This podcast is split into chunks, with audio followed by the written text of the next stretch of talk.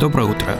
Мансарда четверть часа о высоком – это программа, в которой мои гости рассказывают о том, что их волнует. Меня зовут Дмитрий Теткин, и я рад, что вы нас слушаете. Сегодня у нас в студии человек, который называет себя экспертом по креативности, и надеюсь, он не врет. Об этом узнаем чуть позже. Это Виктор Лопатин, автор нескольких книг, э, бизнесмен, э, Буквально сейчас в студию я очень торопился и попал случайно не на то метро. В итоге ехал э, очень долго обратно. И так по какой-то глупости я потерял много времени. Кажется, это называется инерция мышления, да?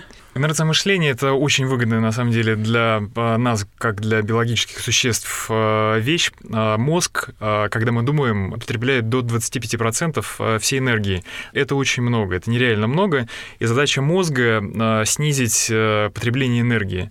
Он может это сделать разными способами, но один из способов — это автоматизация того, что мы делаем, да, и точно так же, когда мы вводим машину, сначала сложно, мы отвлекаемся, через какое-то время мы уже на это, мы не тратим на это энергию, внимание. Многие автовладельцы а, проезжали какие-то повороты, опять же, из-за этой инерции мышления, да. Ну, то есть нормальные люди, они живут уже готовыми схемами. По сути, да, да, да. И вы, как э, человек редкой профессии получаете деньги за то, что ломаете эти схемы и вынуждаете их думать креативно? Я бы не сказал, что ломаю, но в Улучшаете, целом... А, модернизируете. Да, да, да. Как это реально происходит в вашей конкретной суровой российской бизнес-действительности? А, в моей суровой бизнес-действительности это происходит следующим образом. Ко мне при- приходят э, люди на тренинг. А на своих тренингах э, что происходит? Э, я встраиваю навык, как думать нестандартно, как выбраться из инерционной э, ловушки для того, чтобы придумывать э, вещи, которые при линейном типе мышления придумать невозможно. Это сложно, это необычно, это непривычно. Можно сказать, что да, иногда вот мозг взрывается. Например, конкретные случаи из вашей практики коуча, как это происходит? Расскажите пять самых топовых клиентских историй. Одна из историй. Я работаю со стартапами, и э, здесь есть своя специфика стартап, в отличие от бизнеса, любое из решений, которое принимает э, человек, э, основатель стартапа, оно может быть э, неправильным, и стартап загнется. Бизнес, который уже существует, его можно подкрутить, докрутить. Какие-то ошибки, они могут быть не столь заметны. То есть вы сапер? Да. Ошибаться вы можете только один раз. Я как раз помогаю не ошибаться, а я помогаю а, генерировать собственные идеи, идеи владельцу бизнеса, его команде. Один в поле не воин, и стартапер — это всегда группа а, людей.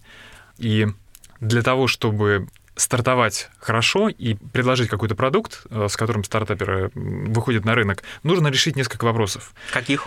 А, это привлечение спонсора, это привлечение инвестора. Надо привлечь э, деньги. Вопрос, как это сделать. А, здесь нужно понимать, что стартап должен отличаться чем-то, он должен предлагать что-то нужное и полезное. Э, существуют стартапы, которые предлагают ненужные вещи. Люди, которые придумывают что-то на протяжении 5-6 лет, выходят с этим в рынок, и оказывается, что это вот кроме мамы и бабушки, это никому не нужно. Ну, например, самые провальные продукты, которые потребовали очень много денег, инвестиций, разработок, я могу рассказать про э, удачный пример. Это пример э, Джо Маквикера, uh-huh. человек, который изобрел пластилин. Изначально то вещество, которое он изобрел, это был очиститель обоев, который ему было сложно продавать. Все изменилось в тот момент, когда его знакомая, воспитательница в детском э, садике, она увидела этот, это вещество, и она подумала, что глину то, с чем работают дети, можно заменить на, на другой материал, который не пачкает руки, который более податливый, из которого можно делать какие-то вещи, а, и детям будет это интересно. Он разбогател, изобретатель? Он разбогател, он стал он миллионером. Купил себе яхту? А, про яхту не знаю, он стал миллионером в 27 лет. Так, а вам сейчас? Мне сейчас 33. И вы пока не миллионер, черт. Я, я пока думаю, не миллионер. Что да, здесь есть э, такой момент, что нужно оказаться в нужное место в, э, в нужное время. С пластилином, и тогда все а будет с хорошо. С пластилином, да. Какие я... методы вы используете? Какие методы я ну, использую? известен Осборн э, с мозговым штурмом, да, известен да, метод да, фокальных да. объектов, есть всякие шляпы мышления, там чего только нет, да, три да. стула Диснея, сколько всего изобретено, чтобы изобретать. Что вам нравится? Мне нравится метод э, фокальных объектов. Э, это методология профессора Кунца. Я использую mm-hmm. морфологический анализ немецкого, по-моему, астронома Цвике. Э, метод аналогии, который еще называется синектикой Вильяма mm-hmm. Гордона. В чем его суть, если очень коротко?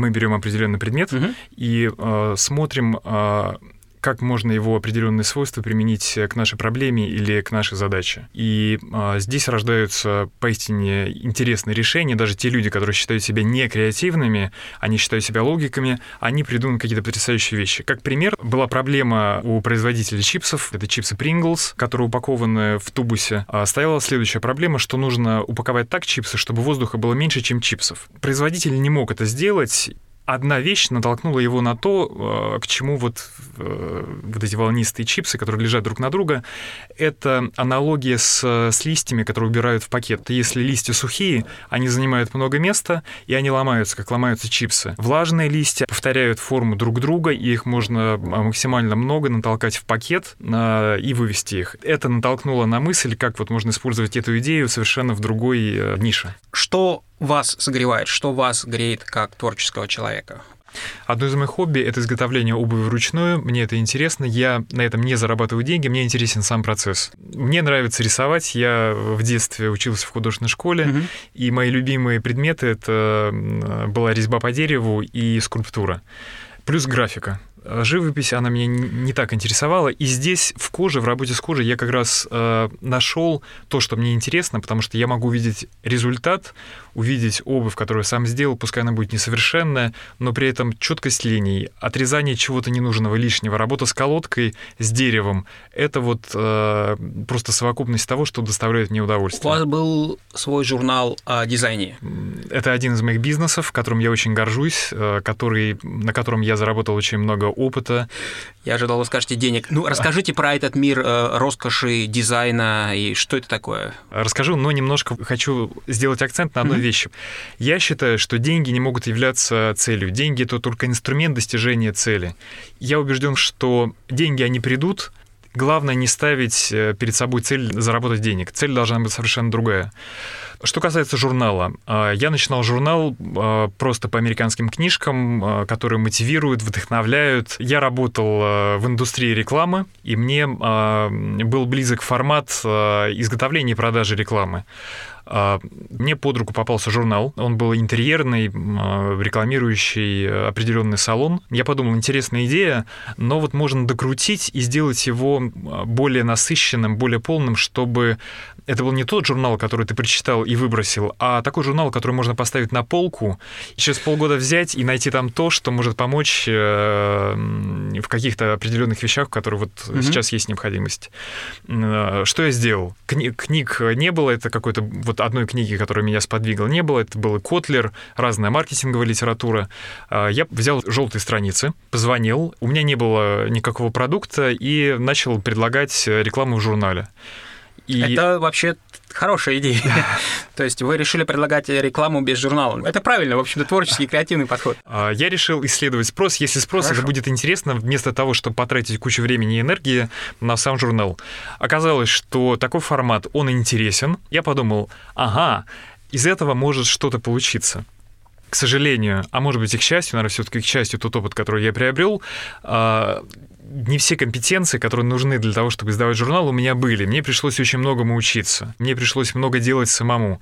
Я и верстал журнал, я писал сам статьи, я сам находил рекламодателей, сам mm-hmm. им продавал. Это был журнал-каталог, это был не просто глянцевый журнал. У нас как-то так начинается довольно такая почти эпитафия, да, вот как бы был журнал, там вот 40 дней журнала, вы недавно издали книжки, то есть от журналов вы перешли к вот одна достаточно давно, и вторая вышла совсем недавно, с чем я вас поздравляю. Расскажите немножко, Спасибо. что это за книжка? В то время, как я издавал журнал, когда я решил, э, что журнал нужно переформатировать, потому что в 2008 году вышел iPad, я решил вести дневник, в котором я записывал свои опыты по работе с креативностью. И первая моя книга — это выжимка из э, этого блокнота моих записей. Очень много то, что пишут э, в книжках, очень много теорий, и на практике это не работает. Это может быть здорово, это может быть э, замечательно, это может вдохновлять, но процентов 30, хорошо, если 30 процентов, это то, что работает на самом деле. В основном это все концепции, это пишут теоретики, э, которые имеют очень мало общего с действительностью. Я мог применить вот эти идеи, которые в книгах в различных писались, и я пришел к каким-то своим выводам. И у вас было свое агентство? У меня было свое агентство. Рекламное агентство. Рекламное агентство. Полного цикла. Полного цикла, mm-hmm. да. И вы написали книжку о тяжелых буднях э, Криакла. Это была книга про то, как можно придумать идею нестандартную, как можно ее найти и довести ее до результата. А, с креативностью есть заблуждение, что у каждой... Какие? Давайте поговорим о мифах. Да. Давайте срочно говорите все главные мифы про креативность. Первый миф — это то, что есть люди креативные, есть люди не креативные. На самом деле все креативные, и а, главное задействовать э, свои навыки э, по полной. Второй миф — то, что креативности нельзя научиться. В книге я использую методы, которые можно просто взять и использовать через 10 минут, у тебя будет результат. Я пытаюсь вот угу. разбить этот э, второй миф. Третий миф — то, что креативщики — это не совсем нормальные люди. Ярлык креативности приклеивают дизайнерам, журналистам, mm-hmm. пиарщикам, люди, которые выглядят э, нестандартно. И здесь главный момент — это то, что э, креативность — это не про внешнее, это про внутреннее. Неважно, как ты выглядишь, важно, какие результаты ты получаешь. Сейчас все люди, которые ходят в барбершопы, начинают вас тайно ненавидеть. Может быть, да, но можно сказать, что эпатажность — это имитация креативности. И в своей книге я как раз пишу, что придумать идею недостаточно. Важно эту идею взять и реализовать, довести до конца. Когда мы с вами э, сидели вот тут чуть-чуть говорили, пили чай, вы сказали крайне загадочную для меня фразу «креативная экономика». Что такое креативная экономика? Креативная экономика — это особый сектор постиндустриальной экономики, основанный на интеллектуальных знаниях. Компании Google, Apple, Facebook, э, мы все знаем, что они являются лидерами в креативной экономике. Это примеры компаний самой высокой рыночной капитализации стоимость патентов и другой интеллектуальной собственности сейчас становится главным и решающим фактором факторами а, для компаний, которые работают э, на мировом рынке. Сейчас не важно владеть производством, важно придумывать продукт, а, который будет покупать конечный потребитель. Пример компании Apple, mm-hmm. которая а, только придумывает телефоны и владеет э, патентами. Компания, которая собирает э, эти телефоны, они зарабатывают в разы меньше денег в сравнении с тем, кто придумывает. Вас пугает капитализм? Сейчас многие левого толка толка мыслителей пишут о том, что вот капитализм достиг своей последней стадии, уже все стало товаром. Надо сказать, что сейчас происходит слом. А сейчас... Э, вот сегодня. Вот прямо сегодня, прямо сейчас, вот в том месте, где мы находимся, старые решения перестают работать, происходит революция. И когда вы сказали про продажу, это, это на самом деле так. Все, что мы делаем сейчас, э, это продажа, по сути, себя, своих навыков в том числе. Можно по-разному к этому относиться, но надо понимать, что мы не можем изменить э, эту глобальную тенденцию. Мы в ней находимся, мы в ней можем либо принимать участие, либо занять пассивную позицию и ждать, что же произойдет. В этом случае можно, ну, наверное, со стопроцентной уверенностью сказать, что ничего хорошего не произойдет. Угу. Как вы работаете с людьми? Я рассказываю про а, концепции, я рассказываю про свой опыт, я даю инструменты, мы решаем конкретные а, задачи. Я очень скептически отношусь э, к людям, которые учат, к тренерам, к теоретикам, у которых э, нет чего-то живого, чтобы они могли сказать, я это попробовал, я знаю, как это работает. Mm-hmm. Точно такое же у меня отношение к коучам. Люди, которые называют себя сейчас это просто беда, психологи, mm-hmm. люди без образования, mm-hmm. инфобизнесмены называют называют себя коучами, не имея никакого понятия, что это такое, как mm-hmm. нужно работать. Что вам хотелось бы еще обсудить или о чем-то поговорить, или что-то сказать в заключительные несколько минут?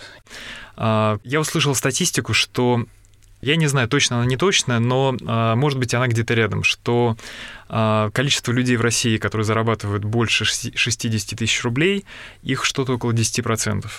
И это ужасно, потому что понятно, что а, в число этих людей входят а, силовики, чиновники, и для обычного человека зарабатывать такие деньги или больше, процент он крайне низок.